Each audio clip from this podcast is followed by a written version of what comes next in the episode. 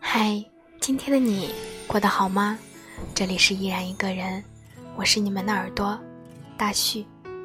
今晚用一段声音和你说晚安。如果说你是海上的烟火，我是浪花的泡沫，某一刻你的光照亮了我。如果说你是每天的二十二点五十分，都有人准时给我发消息，那就是微信运动。不知道从什么时候起，每天都会收到微信运动的消息，就像喜欢一个人一样，也成了习惯。姑娘喜欢一个男生，很喜欢，但是他不会主动给他发消息，也不点赞评论朋友圈，因为共同好友太多了。如果天天点赞评论，怕是大家都知道自己喜欢他了吧。后来终于发现了一个能引起他关注又不会让大家知道的方法，那就是微信运动。姑娘每天都会给他点赞，这个赞只有他能看到。姑娘觉得微信运动真好啊，想他了就点个赞，大家也不会知道。姑娘会给喜欢的男生点赞，那么给你点赞的人呢，也是喜欢你吗？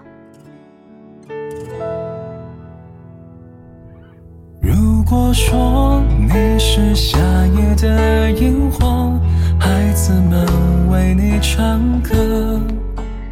当你走一万步或者几万步的时候，别人赞你很正常；当你走几步的时候，别人赞你也正常。但是当你走几千步的时候，恰好是在列表最中间。如果不是喜欢你，那还能是因为什么？如果每天都赞的话，那意图就非常明显了。微信运动还可以用来表达我想你。如果一个人突然发很多朋友圈，那八成是有喜欢的人了。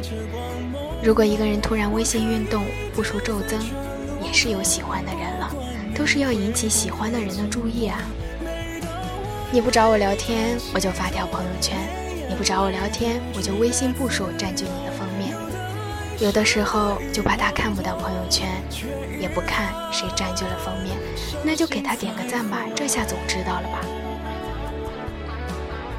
微信运动传达了很多小心思，懂得的人自然会懂，不懂的人怎么都不懂。如果你天天点赞，他一次都不找你，那他真的是不喜欢你；如果他天天赞你，那估计他是很喜欢你。当然。这个赞非常私密了，只有你俩知道，只属于你俩的小秘密。其实我告诉你，你也可以用微信运动来表白。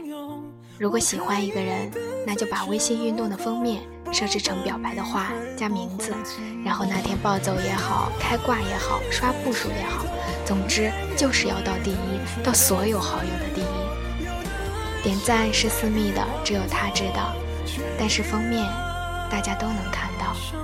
告诉所有人你的喜欢。嗯，如果有人对我这么做的话，那真的是太甜了。